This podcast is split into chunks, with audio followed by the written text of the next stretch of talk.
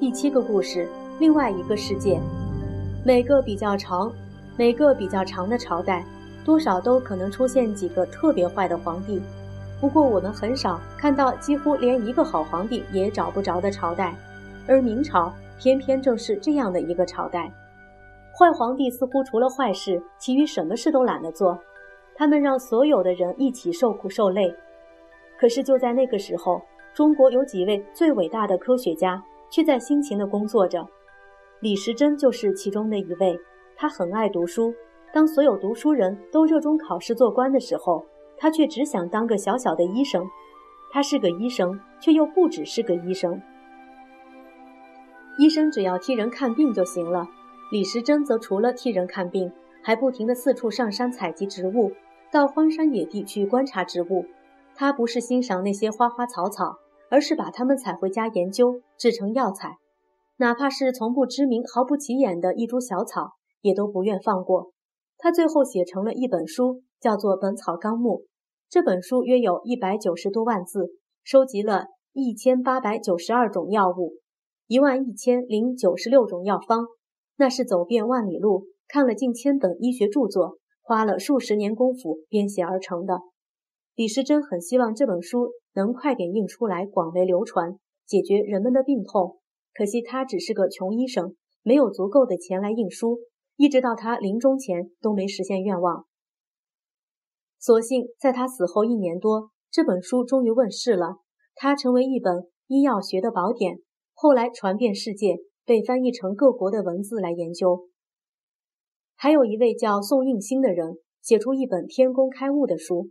天就是指大自然，意思是说，大自然孕育出来的万物，人类如何开发它们。这本书里面把当时几乎所有的农业、手工业技术全都介绍出来了。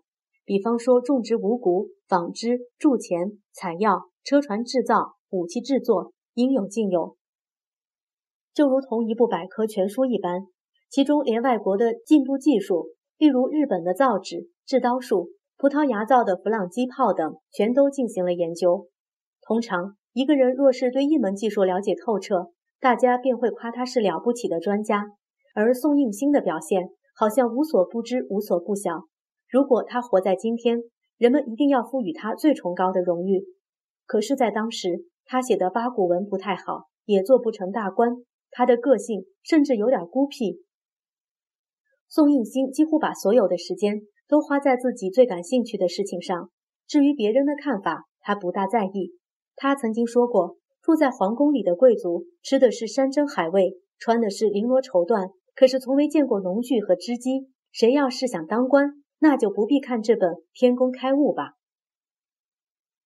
像宋应星、李时珍这种辛勤工作却得不到重视的人里面，还有一位你该知道的旅行家，他名叫徐霞客。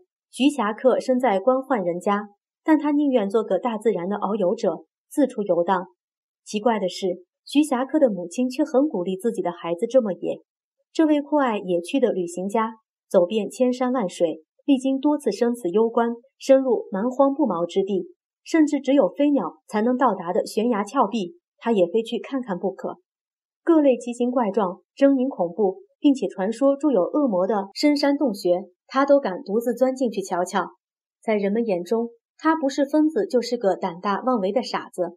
他的一生在野外远比在家的时候多。他似乎觉得与鸟兽昆虫为伍，要比和人相处来得愉快。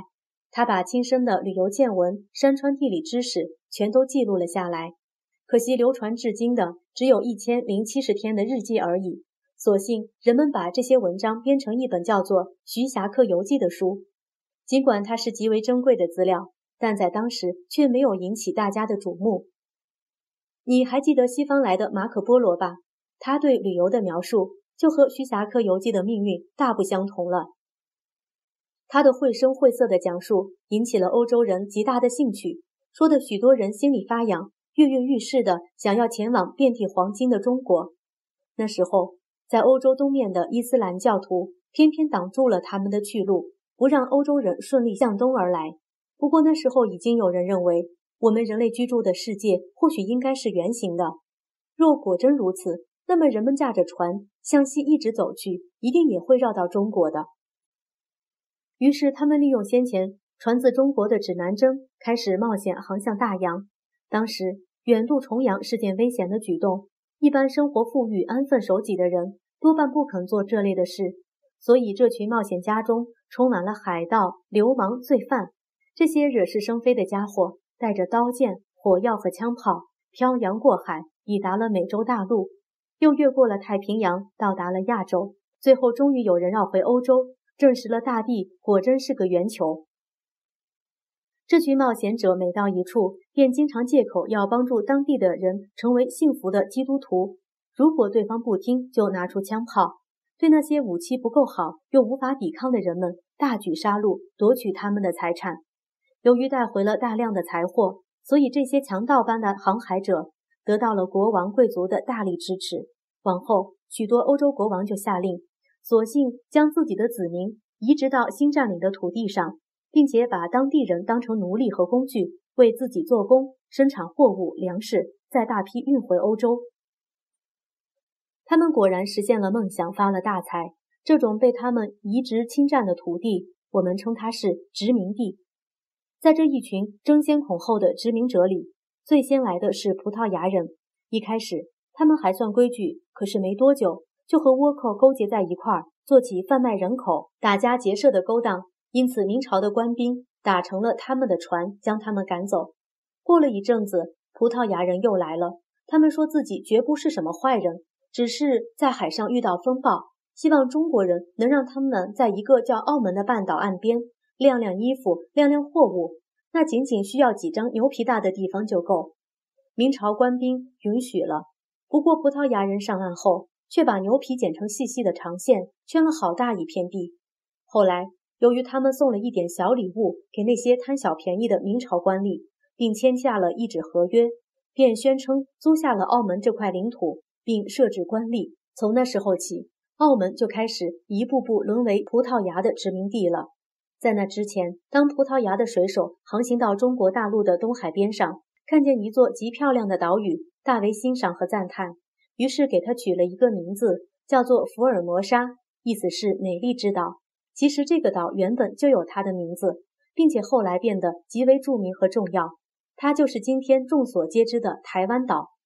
尽管中国人早就来到台湾岛上定居，并且住了许多世代，可是后来带着枪炮和船舰而来的荷兰人、西班牙人却宣称这岛屿是他们发现的，所以要归他们所有。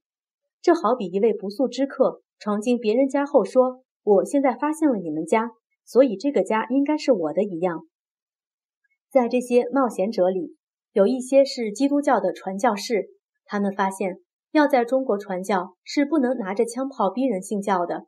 若是能先让读书人或官员相信基督教，哪怕只是一两个人相信，那么再向别人传教就容易多了。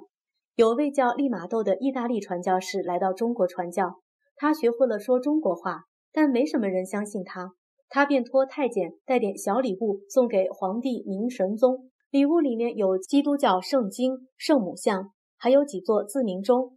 神宗看不懂圣经，也不知圣母是谁，不过对那定时发声鸣叫的钟倒是很感兴趣，于是接见了利玛窦，并允诺他可以留在北京传教。利玛窦结交了一些做官的读书人，他向他们述说一连串稀奇古怪的知识。他们连听都没听过。比方说，利玛窦告诉人们，除了中国所在的亚洲之外，世界上还有其他四大洲。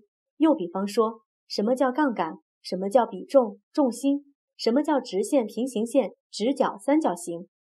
这些新鲜的学问，包括了天文、历法、医学、几何、数学、地理等等，引起了一位叫徐光启的读书人极大的兴趣。他热心地将这些西方的知识。尽可能的翻译成中文，并且利用它们制定了新的天文仪器、新的历法、新的水利测量方式，并且还用他们研究了古代各种种田、种茶、种树、种花的办法，编成一部《农政全书》。